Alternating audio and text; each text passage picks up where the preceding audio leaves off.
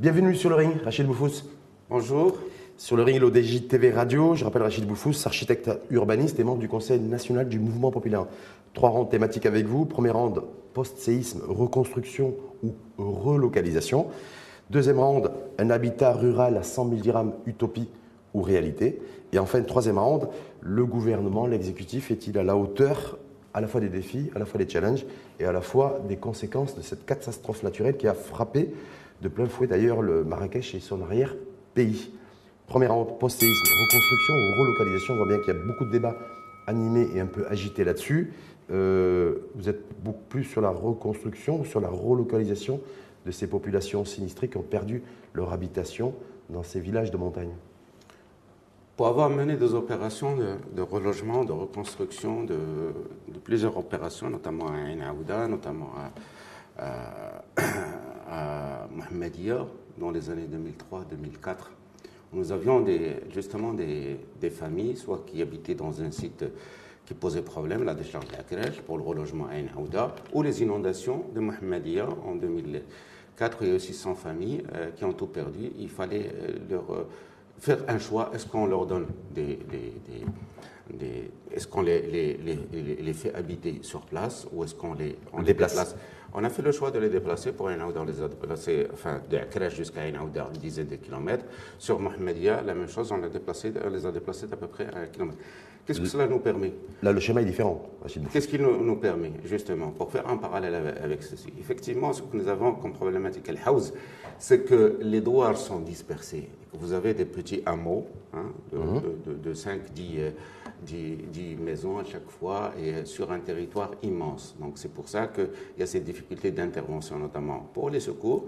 Et vous imaginez qu'on aura la même difficulté demain pour la reconstruction in situ, parce que aujourd'hui le gouvernement va donner donc une enveloppe de 140 000 dirhams par ménage pour la reconstruction. Pour les, pour les, les habitations totalement sinistrées. Totalement sinistrées, 80 000 dirhams pour la, la reprise des, des fissurations et des dommages causés au logement. Vous imaginez bien que euh, cette aide qui est importante, bon, on va la donner graduellement au fur et à mesure de l'avancement des, travaux sur les sites eux-mêmes émetteurs, c'est-à-dire dans les lieux où les gens ont vu leur, logement effondré. Le problème, c'est-à-dire reconstruction sur site. Reconstruction sur site, c'est ce dont je, je, parle. Ça, c'est le choix du gouvernement aujourd'hui. Est-ce que c'est un choix tranché, c'est un choix ouvert? On sait qu'il y a beaucoup d'experts qui sont sur le terrain aujourd'hui et que le débat est ouvert. C'est une première déclaration. Je pense qu'elle a, le, mérite d'exister, notamment pour rassurer les gens, qu'on leur dise qu'on ne va pas les abandonner, que l'État est là, qui va les aider. Maintenant, pour dire est-ce qu'on va reconstruire in site, il faut laisser les experts travailler. Qui font travail actuellement Notamment les architectes, les ingénieurs et surtout les laboratoires géotechniques. Les topographes, les géomètres. qui ont l'expertise, surtout les laboratoires mhm. qui ont l'expertise de la nature, de sculpter la nature du sol et de nous dire où, les endroits on peut reconstruire. Peut-être qu'on pourra reconstruire dans les zones, mais peut-être qu'on va nous dire qu'il y a un risque sismique potentiel futur et qu'il faut absolument aller ailleurs. Donc maintenant, mon option, enfin mon, mon, mon idée, ma, conviction de ce que j'ai vécu, etc. Et même de, mon analyse aujourd'hui de ce que je vois, parce que c'est un territoire que je connais. Hein. Moi, mhm, je suis mhm. originaire pas loin de, de, cette zone, de ces zones montagneuses de, de l'Atlas. Je dis qu'il est plus judicieux aujourd'hui, avec des gens qui sont sinistrés, qui sont psychologiquement effondrés, qui peut-être n'auront pas euh, ni la force, ni, ni, ni, le courage même de reconstruire par eux-mêmes. Je pense que L'État-providence, l'État puissant, l'État merzanien, l'État marocain tel qu'on le connaît depuis des siècles, se doit de reconstruire lui-même ses logements. C'est-à-dire ailleurs, dans passer par l'Omran, passer par les passer par l'Omran, passer le, par, par de construction de, de passer logements, par passer par des partenariats publics-privés, c'est ce que je privilégie entre l'État, les promoteurs et les entreprises de construction sur un cahier des charges précis, sur un prix du logement précis, qui soit parasismique, la force de frappe de ces promoteurs et de ces constructeurs est beaucoup plus importante que la force de frappe individuelle de chaque rescapé, d'accord? Et que euh, si on veut vraiment en finir avec cette histoire dans 3, 3 ans, 4 ans maximum, il faut la puissance de l'État. Si on laisse les gens, c'est ce qui nous est arrivé. C'est-à-dire que concrètement, ce que vous êtes en train de dire, Rachid Boufous, par rapport à ce qui a été annoncé par le chef de gouvernement la semaine dernière, c'est le, la distribution d'indemnités logement reconstruction. Oui. Oui c'est pas suffisant. Vous dites que l'État doit aller plus loin et euh, également reconstruire. Je ne dis pas que ce n'est pas suffisant. Hmm. Ce n'est jamais suffisant. Hein. Hmm. C'est-à-dire dépasser le fait, de verser de l'argent. Parce qu'on va peut-être aider à la reconstruction, il y a aussi le, tissu économique qui a été perdu. Les gens avaient du bétail, ils mmh, avaient des, différentes cultures vivaient. Voilà, Mais ils, faisaient de l'artisanat, etc. Mais pour, pour, pour, pour revenir, c'est que nous avons fait la même, la même, la même approche à Hussima en 2004. Nous avons donné 16 000 dirhams aux familles, plus les matériaux de construction. Quand vous prenez des individus qui ont connu un sinistre, etc., ils construisent à leur, euh, à leur rythme.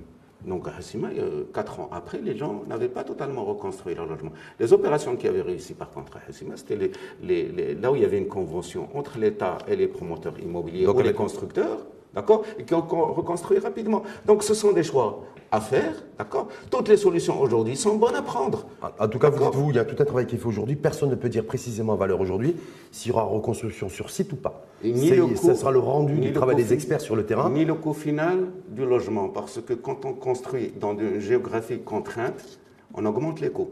On va y revenir d'ailleurs dans le deuxième Peut-être que, que ces 140 000 ne suffiront pas dans certaines zones géographiquement difficiles. Autre sujet à débat, euh, au-delà de la relocalisation ou de, de, la reconstruction, c'est les matériaux à utiliser. Euh, entre ceux qui sont partagés en disant, même s'il y a eu un communiqué royal qui est clair là-dessus, c'est-à-dire le respect des, des, de l'environnement existant, naturel, euh, écologique et environnemental. Est-ce que on continue à reconstruire avec de la terre crue, avec de la pierre locale?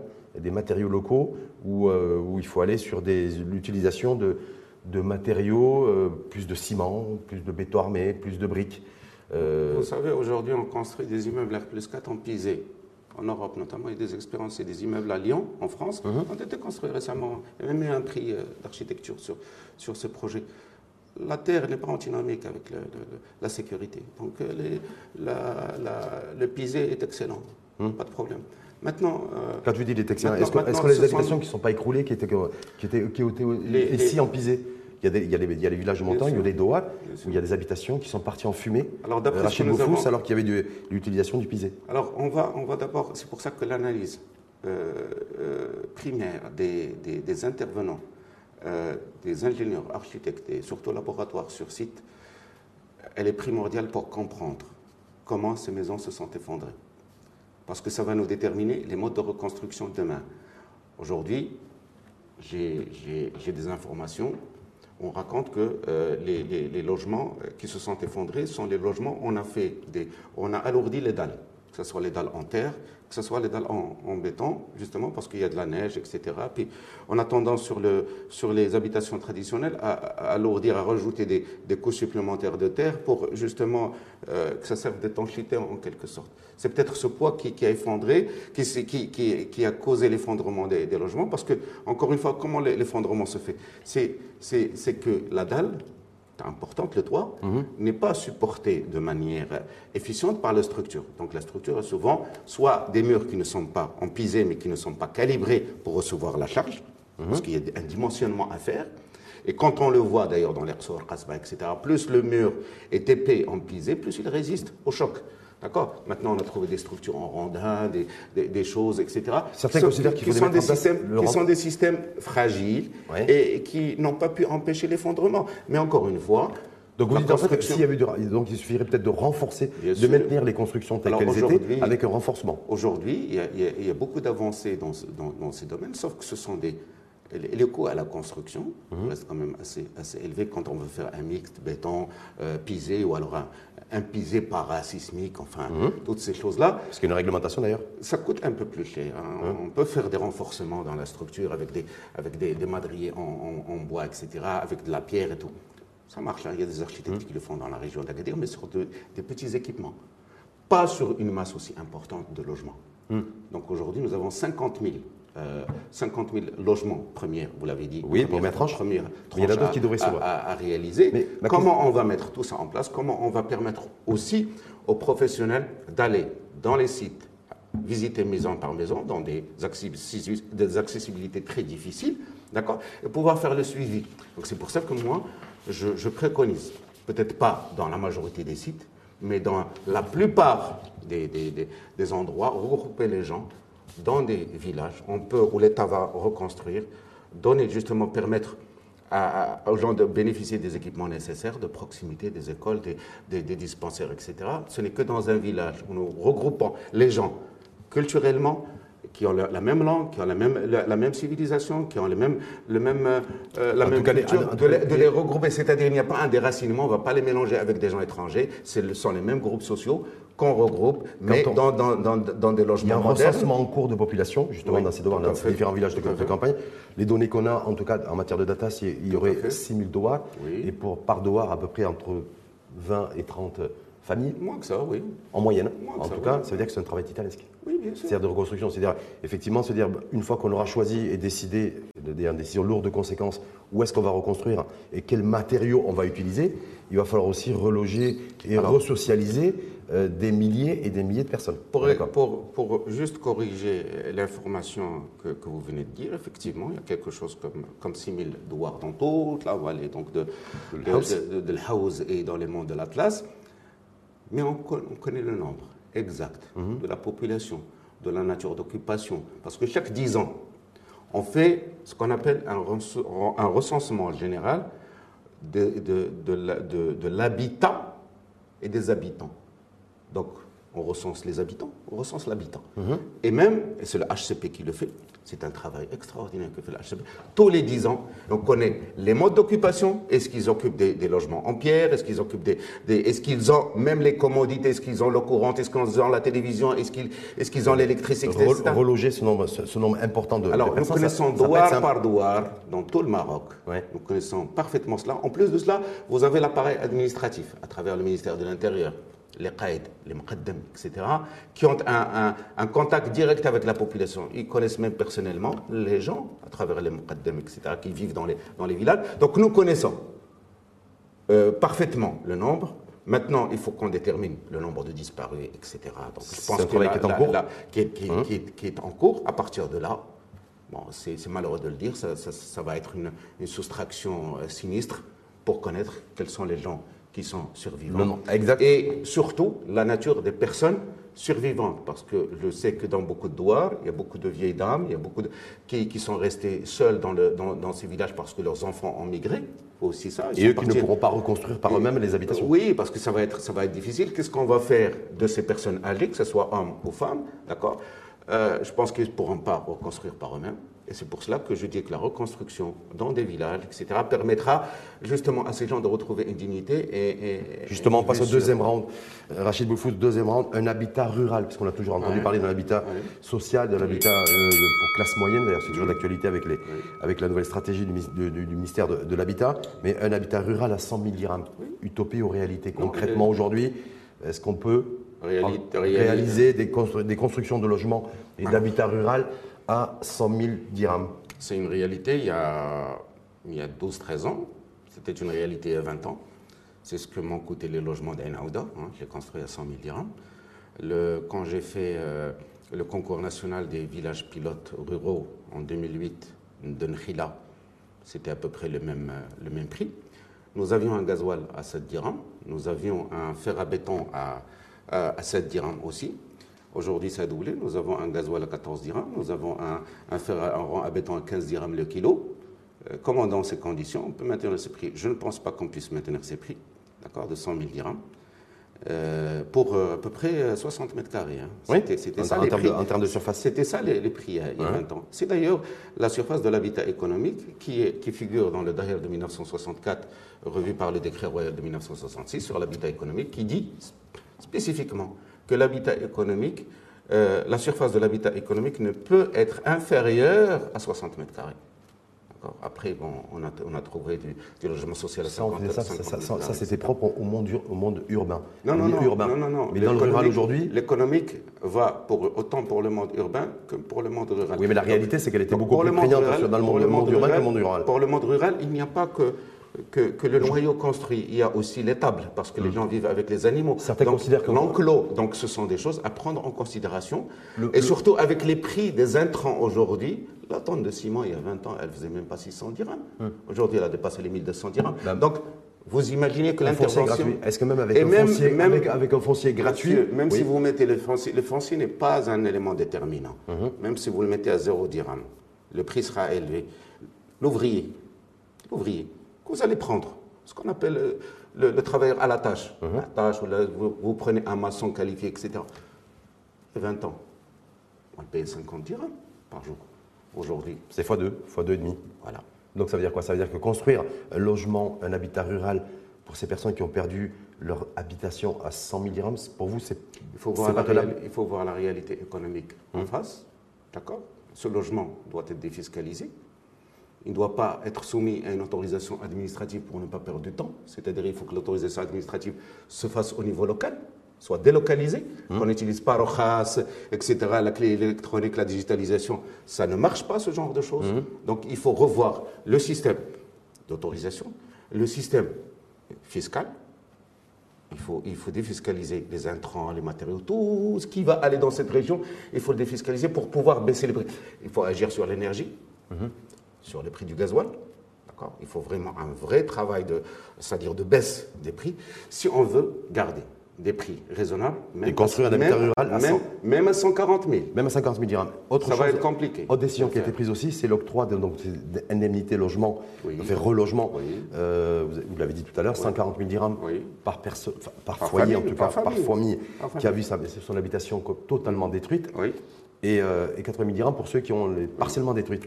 Euh, et tout ça, pour bénéficier de cette aide-là, il, faut que- il faut que ça se fasse lorsque le permis de construire est délivré. oui. Est-ce que- on parle de, Je mets ça parce qu'il y a certains spécialistes experts qui disent on ne doit pas conditionner le, le versement de l'indemnité relogement à, à- au permis de construire qui va être, qui va être lancé. Pour ce type de logement, ce qu'il faut, c'est qu'il faut qu'il y ait un plan, un plan d'architecte, visé par un bureau d'études. Il faut travailler à la chaîne. Ce qui a été fait jusqu'à présent ou ce qui n'était pas fait jusqu'à Ce qui présent? a été fait. je- non, Sur les- dans le rural, non, sur pas les fait. Hmm. zones- non, sur les zones rurales, ça n'a pas été fait. Maintenant, si on veut le faire, si on veut que les Alors gens, qu'il y a une réglementation qui si le stipule depuis gens, 2002. si on veut que les gens construisent eux-mêmes, Hmm. d'accord. L'architecte fait le plan, il est vérifié, dimensionné par le bureau d'études. L'autorité administrative, c'est-à-dire le QAID ou le CIAMR, doit donner tout de suite le tampon et laisser le plan sous l'autorité de l'architecte et de l'ingénieur. Ne pas rentrer dans les commissions d'autorisation, etc. Sinon, on ne va jamais s'en sortir. D'accord? Donc, il faut modifier le mode d'intervention. Depuis très longtemps, nous, les architectes, on demande à ce que l'autorité nous délègue les autorisations de construire. Sous notre responsabilité. Nous assumons la La responsabilité directe de l'architecte. L'architecte, c'est lui qui autorise. Oui. C'est peut-être le cas aujourd'hui, c'est peut-être le faire sur un plan dimensionné par le bureau d'études, vérifié par le bureau de contrôle, qu'on donne à l'architecte la possibilité d'autoriser les plans. Est-ce qu'il y a un engagement une responsabilité pénale du coup qui Bien sûr, elle est toujours là. aux, aux- Dans les deux cas. Aux architectes, parce que moi je me souviens d'une déclaration du président du. Conseil de l'ordre des architectes qui, au lendemain de la, de la catastrophe naturelle qui a frappé Marrakech et son arrière-pays, a fait cette déclaration chez Kebenabla, que vous connaissez, en disant il faut arrêter avec les autorisations de complaisance.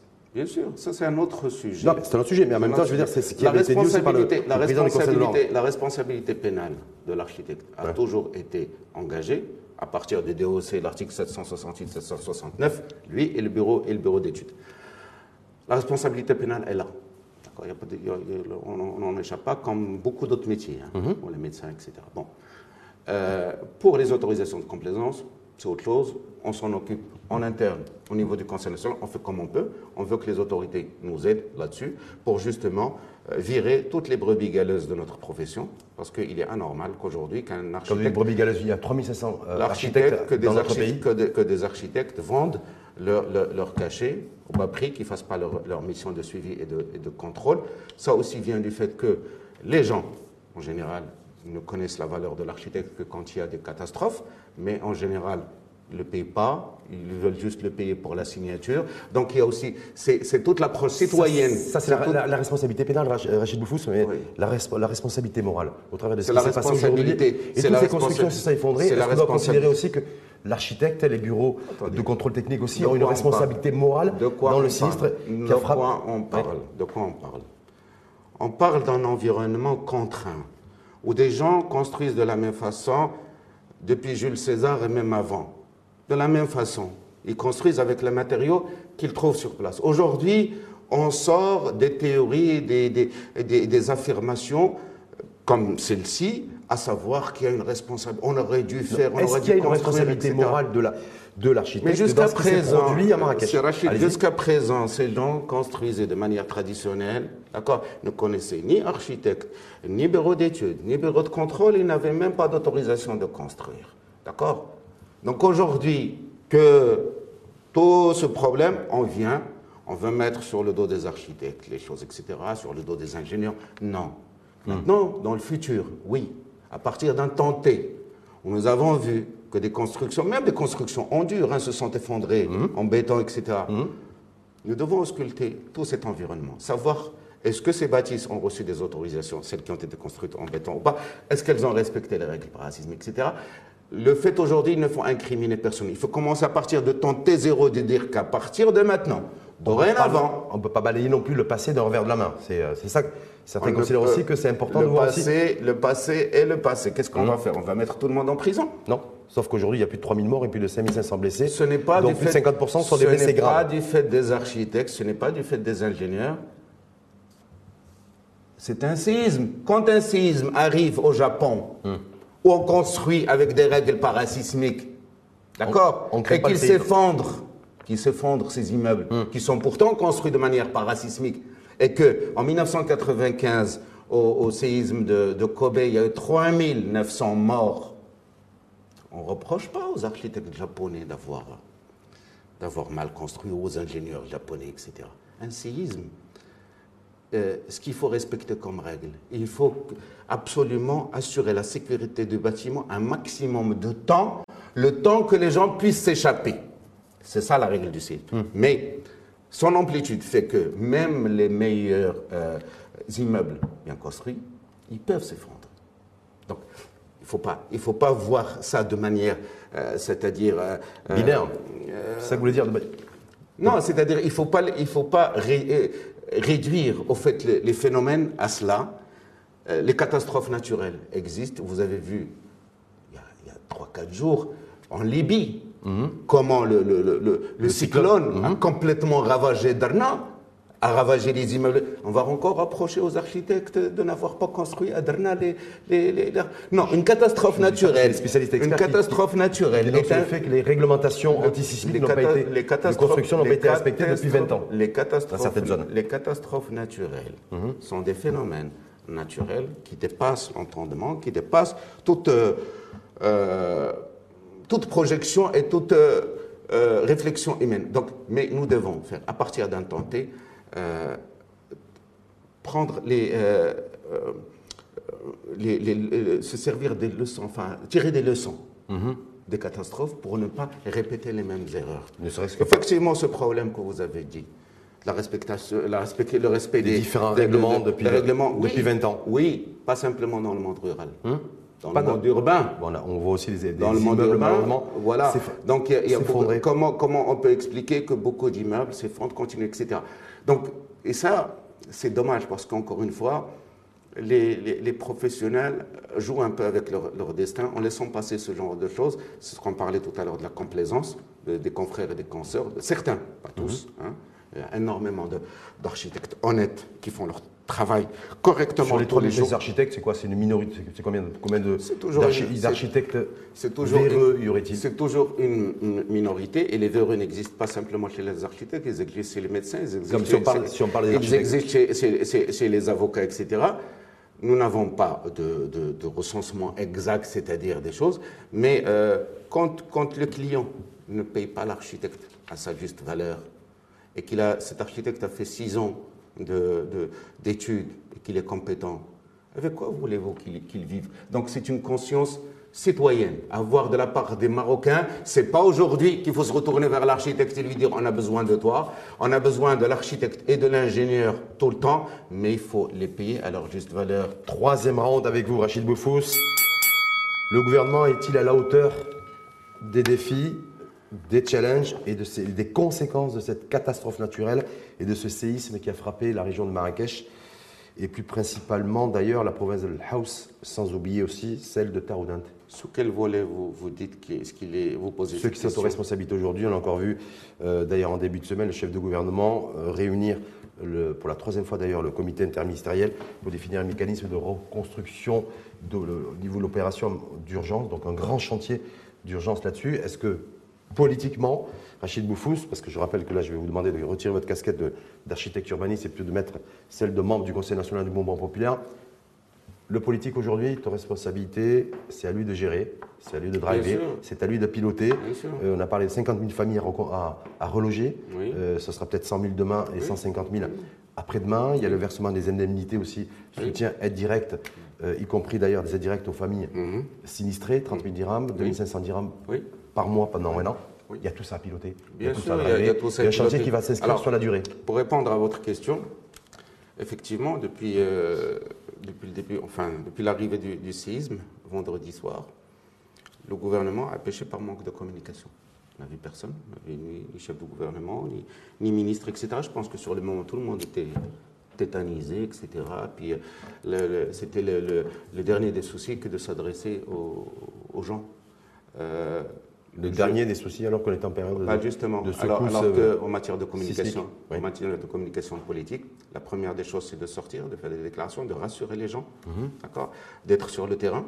Aujourd'hui, on évoque Vatem Zahra Mansouri, qui est sur le qui est sur le terrain. Les maires de Marrakech. Les maires de Marrakech. Elle, est montée, direct. elle est montée hier à, la montagne, alors que ça ne dépend pas de son de son de, son, périmètre, de son, de son périmètre de maire, mais ça dépend de son périmètre de ministre de l'Habitat et de l'Urbanisme. Euh, des formidables moments que j'ai vus d'empathie avec les, femmes, etc. C'est important. C'est important d'être proche des gens. C'est important de rassurer les gens parce qu'encore une fois, nous sommes des êtres humains fragiles.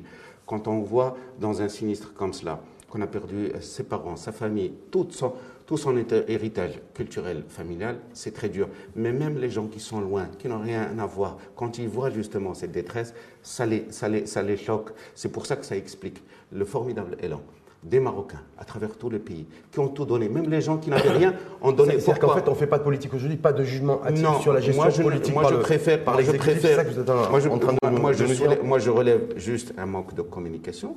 Il aurait fallu être beaucoup plus présent. C'est pas grave. Le gouvernement travaille, le Maroc travaille, tout le monde travaille sous l'égide de Sa Majesté que Dieu l'assiste pour que qu'on soit tous unis au-delà des, clivages politiques. C'est-à-dire que aujourd'hui, on a un gouvernement d'union nationale. Pourquoi pas Non, je ne sais pas, je vous pose la question. Même si nous sommes, nous, nous sommes dans l'opposition, nous sommes avec le gouvernement, nous sommes avec le, peuple marocain, nous sommes derrière Sa Majesté le roi que Dieu l'assiste. Parce qu'encore une fois, c'est un moment de douleur, de peine, mais aussi un moment d'espoir et de reconstruction pour assurer un avenir meilleur à tous les Marocains. Donc oui, en fait valeur aujourd'hui, on met de côté, euh, quand on est un parti de la majorité comme le mouvement populaire, tous les, tout ce qu'il peut y avoir comme critique politique c'est mis entre parenthèses. Vous savez, c'est Rachid, le mouvement populaire euh, dont je fais partie, sans fief électoral, ce sont ces populations. Justement, c'est pour ça que je vous amène sur ce terrain-là. Nous représentons le monde, le, monde, le mhm. monde rural. Ça fait très longtemps, ça fait plus de 30 ans, que nous demandons un plan Marshall pour le développement du monde rural. Et quand on le disait, on nous, dit, on, nous traitait de, gens qui font de la surenchère mhm. politicienne. Dans le fonds de commerce, c'est la population berbère et amazienne. Aujourd'hui, nous le voyons. Le développement rural, si on avait pris les choses en main, il y a 40 ans, il y a 50 ans, il y a 70 ans, au lendemain de l'indépendance, à l'époque de la réforme agraire de 65, on a commencé avec les villages pilotes, avec le remembrement des terres agricoles, etc.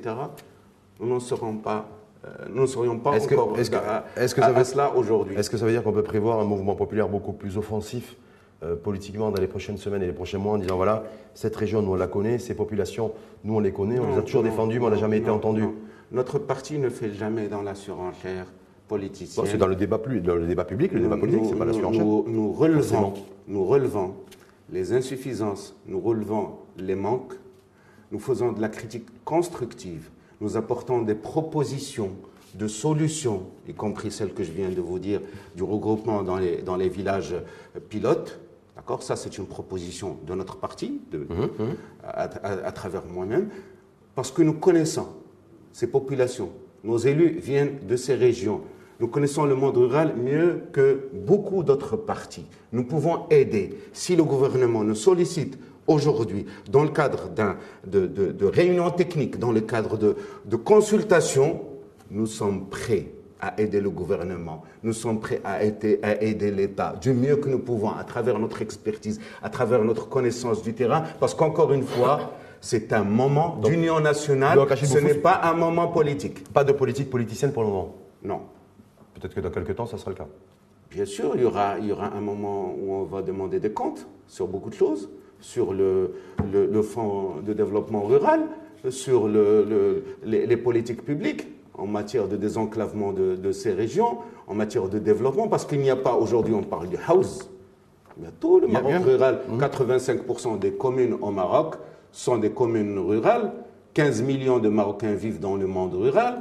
Très bien, alors aujourd'hui, qu'est-ce qu'on demande nous au mouvement populaire? C'est que tous ces Marocains qui sont dans le monde rural aient leur part du développement, de la redistribution des richesses, du formidable triplement du PIB du Maroc en 20 ans, du TGV, des retombées touristiques, du TGV, de temps économique, etc., que ces gens qui sont dans la montagne. Vous allez militer pour plus de ruissellement de, de, de, de, richesses ou vous allez militer pour la création de richesses sur, sur les territoires et dans les territoires ruraux?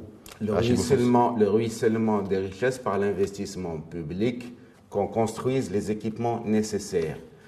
Pour le développement économique, nous sommes capables. Ces gens vivent en autonomie depuis très longtemps à travers le tourisme, à travers la diaspora, etc. Bien sûr, c'est difficile d'installer des industries en montagne, mmh. mais nous pouvons créer des coopératives d'artisanat, des coopératives agricoles.